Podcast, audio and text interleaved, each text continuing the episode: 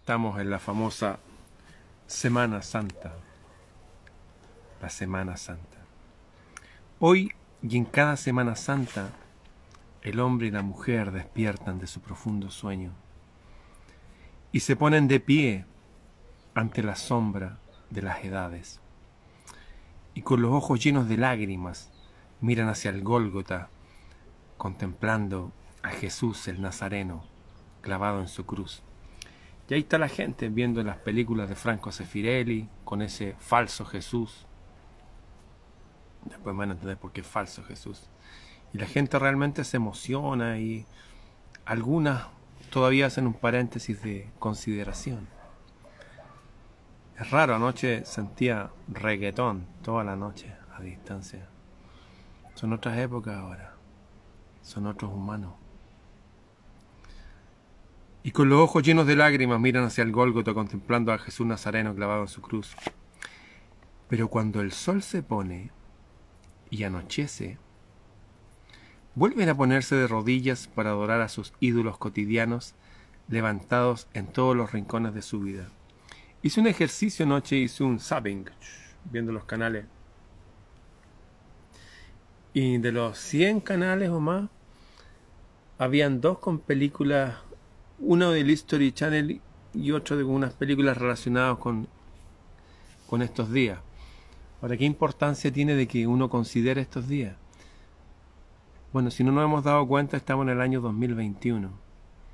Significa que hace 2021 años llegó este hombre que lo asesinaron porque denunció a la élite política y religiosa y a los banqueros corruptos Digo los banqueros porque se enfrentó a los mercaderes del templo que se juntaban en los bancos. Y de ahí viene la palabra banco y banquero. Por los mercaderes, prestamistas que se juntaban en los templos y los bancos. Se enfrentó a los banqueros, se enfrentó a la élite política, se enfrentó a la élite religiosa y denunció al Dios de este mundo. Y por otra parte se dice que hay 1.400 millones de cristianos en el planeta Estoy leyendo a Jalil Gibran. ¿eh? Hoy las almas de los cristianos en alas del recuerdo vuelan hasta Jerusalén. Allá se aglomeran en multitudes golpeándose el pecho para contemplar al crucificado con su corona de espinas, extendiendo los brazos hacia el infinito y penetrando el velo de la muerte para alcanzar la profundidad de la vida. Pero cuando el telón de la noche desciende sobre el escenario del día, dando por finalizado el breve drama, los cristianos, entre comillas, vuelven y en grupos se pierden entre las sombras del olvido, hundiéndose en la ignorancia, en la ignorancia, en la ignorancia, gente que no tiene idea de nada, y en la indolencia, gente que no, no se conmueve ya por nada. Anoche habían dos películas más o menos relacionadas con esto. Y el resto, mucha película de zombies, mucha película de terror, mucha película de muerte. En este mismo día de cada año, los filósofos dejan sus grutas tenebrosas, los pensadores abandonan sus frías celdas, y los poetas se alejan de sus torres de marfil y todos van al monte del Calvario y escuchan reverentemente las palabras de aquel hombre joven aún diciendo Perdónalos, pues no saben lo que hacen. Más apenas las tinieblas del silencio apagan las voces de la luz, los filósofos, los pensadores y los poetas regresan a la estrechez de sus preocupaciones y se sumergen en las páginas de su vana literatura. Si la gente hace un paréntesis, un solo paréntesis, la mayoría de nosotros, si estuviéramos en esa época, no estaríamos con Jesús. Hablo en general. Estaríamos con Barrabás. Estaríamos con el sistema. El ser humano es así. La vida siempre manda mensajeros celestes. La gente por un rato los admira, los escucha, se conmueven y después dicen, ah, esta gente. Demonio tiene, decían de Jesús, demonio tiene ese tipo. Está escrito. Es un endemoniado ese tipo, decían de Jesús. Y después, ¿qué pasa? Los asesinan. Y después, después que están muertos, de nuevo los alaban. Así es el ser humano. Alaba a los mensajeros después de muertos y le hace religiones. Llegan a cambiar el calendario. Llegan a cambiar el calendario en todo el planeta. Así son. Crean religiones. Erigen templos. Pero ¿quién se acuerda del mensaje del mensajero? Y de esos pocos que se acuerdan, ¿quiénes lo practican? Y de esos pocos que practican, ¿quiénes viven así realmente? Yo no he conocido nunca a un cristiano. Nunca es nunca, jamás. He conocido mucha gente creyente, mucha gente que se conmueve, mucha gente que lee, que estudia, mucha gente que salta y alaba al Señor y Señor, quiero ser como tú. Veo a seres humanos bien locos, ninguno practicando el mensaje. ¿Y cuál era el mensaje? Se los voy a decir al final. Voy a seguir leyendo a Jalil Gibran, porque por escribir cosas como esta lo echaron por hereje. Y eso me llama la atención a mí. Las mujeres que pierden el tiempo con los esplendores de la vida, abandonan el confort de sus mullidos cojines para ver a la mujer triste y angustiada que se acerca a la cruz y allí se queda como una pequeña plantita desamparada frente a la tempestad devastadora, y cuando se aproximan a ella escuchan su profundo lamento y su penoso llanto. Los jóvenes que se dejan llevar por la corriente de la vida, anoche hasta como las cinco de la mañana tenían reggaetón. Sin saber a dónde van, se detienen hoy por un instante para contemplar a Magdalena lavar con sus lágrimas la sangre que mancha los pies del hombre erguido entre el cielo y la tierra. Pero cuando se cansan del espectáculo, desvían los ojos y retornan a la corriente entre carcajadas para ser arrastrados nuevamente. En estos mismos días, cada año la humanidad se despierta con el despertar de la primavera y se echa a llorar frente al Nazareno sufriente, mas luego cierra los ojos y retorna a su profundo sueño. Pero la primavera permanecerá despierta, sonriente y festiva, hasta que llegue el verano con sus dorados ropajes. La humanidad completa es una plañidera que se deleita en lamentarse por los héroes muertos. Nunca van a seguir a héroes vivos, pues siguen un rato, después se dan cuenta que no tienen voluntad, no tiene la contextura espiritual, física, emocional, mental para seguir a héroes. Son esclavos. Por eso elige a héroes muertos. Porque ellos están muertos en vida. Ellos son los zombies. La humanidad ve a Jesús naciendo y viviendo como un pobre, humillado, como un débil, y tiene piedad de él por todo eso pobre, humillado, débil. Ay, estemos con el pobre, el humillado, el débil. Si usted piensa así, usted está engañado. Él pues fue crucificado como un criminal. Todo lo que la humanidad tiene para ofrecerle son lágrimas y lamentos. Construirle algún templo por ahí. Pero nada más. Nadie va a cambiar su vida. Nadie va a ser cristiano. Es difícil.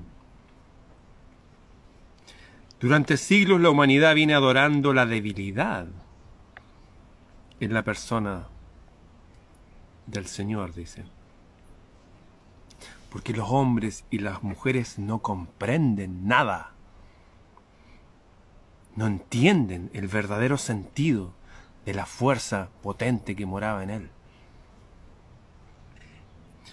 Jesús no vivió nunca una vida de miedo, ni murió sufriendo y quejándose. Él vivió como un rebelde, como un revolucionario. Fue crucificado como un revolucionario y murió con un heroísmo que atemorizó a sus torturadores. Jesús no fue un ave con alas rotas, sino fue una tempestad que rompe con su fuerza todas las alas torcidas. Jesús no vino del más allá para hacer del dolor un símbolo de la vida, Él no vino a eso. gente llorando.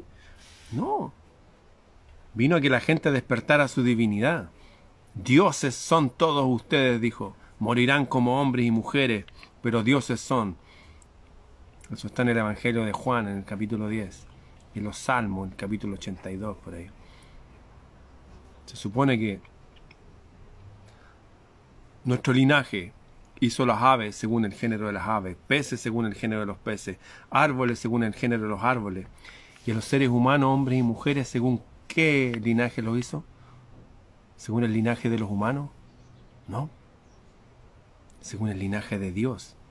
Por eso lo primero que dijo Jesús, todos ustedes son dioses, morirán en esta etapa como hombres, pero dioses son.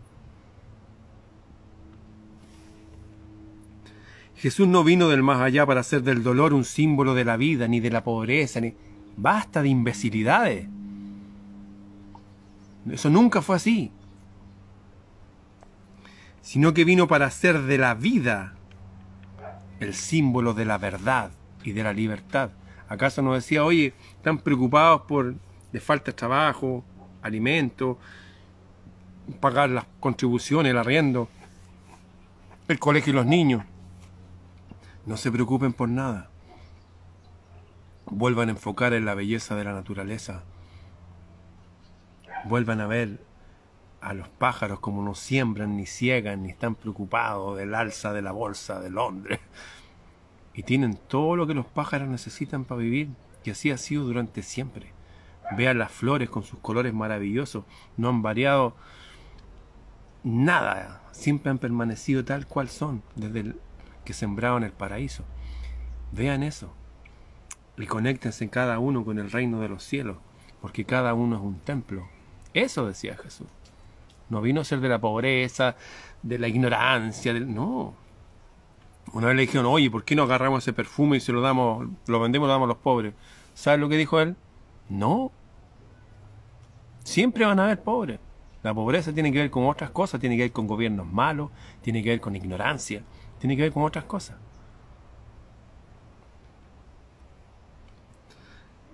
Jesús no tuvo miedo de sus perseguidores, ni sufrió frente a sus asesinos. Él era libre, valiente y osado. Se enfrentó a todos los sacerdotes judíos unidos los poderes políticos de este mundo, a decirle ustedes sirven a un demonio, ojalá les pongan piedras gigantes en el cuello y los tiren a ustedes al mar, porque están engañando a la gente. Eso les dijo, los denunció. Después agarró un látigo y se enfrentó él solo a cinco mil, uno contra cinco mil. ¿Han escuchado del rey Leonidas? trescientos contra un millón y medio de persas. Bueno, es similar. Ahí tiene un otro héroe. ¿Por qué se enfrentó contra esos cinco mil? Porque esos cinco mil engañan a la gente también, los amarran, controlando las economías. Eran los mercaderes eso. Jesús no tuvo miedo de sus perseguidores ni sufrió frente a sus asesinos. Él era libre, valiente, osado. Desafiaba a los tiranos. ¿O no? Claro que sí. Desafiaba a los déspotas, a los opresores. Y cuando veía pústulas infectadas, las punzaba y acallaba la voz del mal. Destruía la falsedad y ahogaba la traición. Jesús no vino desde el círculo de la luz para destruir hogares, y construir sobre sus ruinas conventos y monasterios. Él vino a esta tierra para insuflar un espíritu nuevo, que destruye con su poder las monarquías construidas y las democracias y todo sistema humano construido sobre huesos y calaveras humanas. Han escuchado estos partidos eh, progresistas. Hoy con el pueblo, estamos con el pueblo. Estamos contra estos tipos que los peores han sido aquellos que dicen que están con el pueblo. Esta gente atea que asesinó a 200 millones en China por creer en Dios y a 100 millones en la Unión Soviética por creer en Dios y no creer en el sistema. De eso estoy hablando. Este mundo está gobernado por el mismo que dijo Jesús hace 2021 años. Hay algo oscuro que gobierna. Y ahí están todos los presidentes y sus parlamentos y los medios de comunicación, están todos. Si hay excepciones entre ellos, Tampoco conozco ninguno, están todos callados. Ahora se está haciendo el experimento más grande que se ha hecho en la historia de la humanidad, que ya se hizo con la soya, con las manzanas, con la uva, alterarlos genéticamente, para que sean todos parejitos, todas las manzanitas iguales, todos los tomatitos iguales, todas las uvas iguales. ¿Me entienden de lo que estoy hablando? No puedo ser más claro para que no me borren esto. Él vino para demoler los palacios majestuosos construidos sobre las tumbas de los débiles y derrumbar los ídolos asentados sobre los cuerpos de los miserables. Él vino para hacer del corazón humano un templo, del alma un altar y de cada espíritu nuestro un sacerdote. Esa era la misión de Jesús. Él estuvo durante tres años hablando del reino de los cielos. Tres años hablando del reino de los cielos.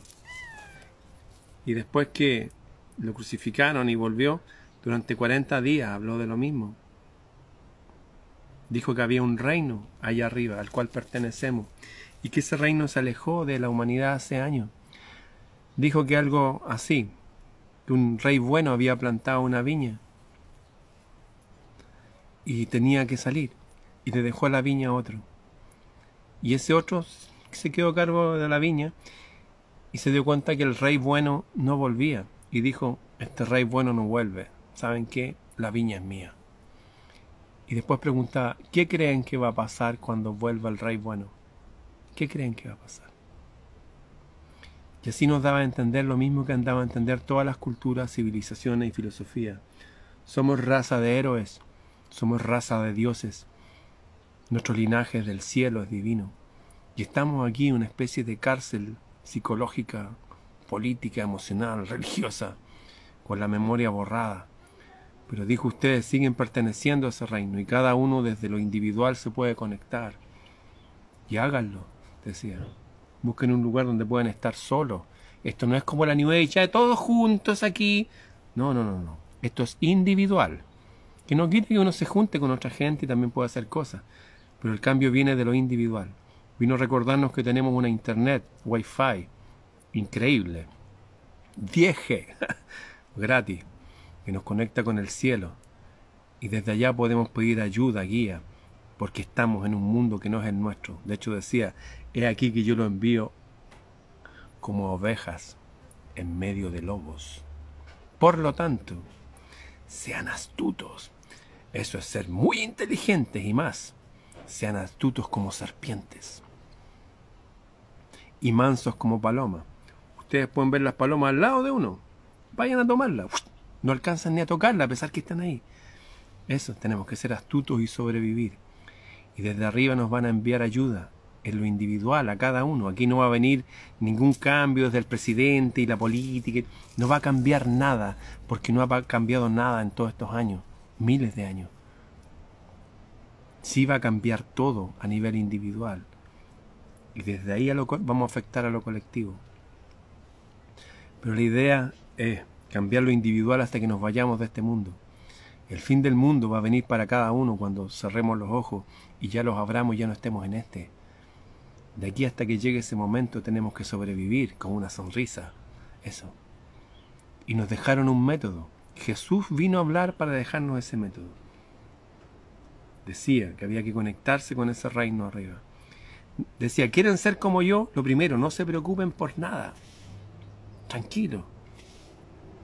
En otras partes decía que hacer morir cualquier sentimiento malo, tristeza excesiva, malos recuerdos, malas proyecciones del futuro. Estar en paz y en armonía. Y cuando uno está así, algo sucede. Nuestro espíritu se conecta con la fuente ahí arriba. Como hice un resumen aquí de este escrito que se llama Viernes Santo de Jalil Gibran. Pueden buscar cosas de él ahí en internet. Bien, otra Semana Santa más, que de Santa no tiene nada. La gente dice que hay que comer pescado. Puta, los seres humanos. Esto me acuerda a Einstein. Yo no soy muy devoto de Einstein. Sé cosas de él que son bien feas realmente, pero hay algo que sí coincido. Decía que hay dos cosas infinitas, el universo y la imbecilidad humana. Y después añadía, y de lo primero no estoy tan seguro. Bien, les recuerdo entonces, sea que lo entiendan ahora o mañana o cuando sea, somos parte de algo divino y poderoso. Y a veces uno no despierta eso hasta que se está cayendo el avión, o se está cayendo el avión de su salud, o de alguien que usted quiere mucho. No hay que esperar que la vida nos golpee para acercarnos a eso. Yo lo que haría, aprovecharía este día sábado, que se supone que José de Arimatea y otros habían llevado 30 kilos de aloe para ponerles en las heridas a Jesús. ¿No será hoy día un buen día para también sanarnos nosotros, sanar nuestras heridas? Hacer un pacto con nosotros mismos que ya no nos vamos a acordar nunca más de aquellos que nos dañaron, nos hicieron sufrir, de aquellos muertos que extrañamos, de aquellas situaciones que nos hubieran gustado que fueran distintas, pero fueron así. ¿No será el momento también de renacer, de resucitar cada uno? Bueno, a eso vino Jesús también. Dijo que cada uno podía nacer de nuevo. Cada uno pudo hacer un ritual. Conozco a tanta gente, gente cercana. Y sin ningún cura ni nada. Simplemente se ha sumergido en agua. Se ha rodeado de agua y ha dicho no más. Y ha hablado con el cielo. De aquí para adelante voy a ser una mejor persona. De aquí para adelante voy a buscar la guía divina. De aquí para adelante me voy a desconectar de toda esta gente llena de basura y de odio y de frustraciones hay que algunos que luchan contra el sistema y son parte del sistema, son la parte en contra del sistema. ¿No será el momento de llevar una vida mejor vivida? De ver los pájaros, de ver las flores, de mirar las estrellas. ¿No será el momento de cantar, de sonreír? ¿No será el momento de volver a cuidar de un jardín llamado paraíso? Cada uno puede cuidar su jardín de su vida, su templo, el lugar donde vive, tenerlo más lindo, ¿cierto? Estamos en otoño. Los árboles se despojan de las hojas, de las hojas muertas, para que llegue toda la luz del cielo. ¿No será esta época un símbolo también? Y que hemos dejado de leer. ¿No será el momento de despojarnos aquello ya mortecino en nosotros y dejar que nos penetre la luz del cielo? Piénselo. Bien, será hasta otro día. Chau. Escribí harto de esto y del Dios de este mundo y cómo funciona en mi libro Bitácora del Sur. Los que quieran tenerlo, escríbanme nomás, gmail.com Nos vemos.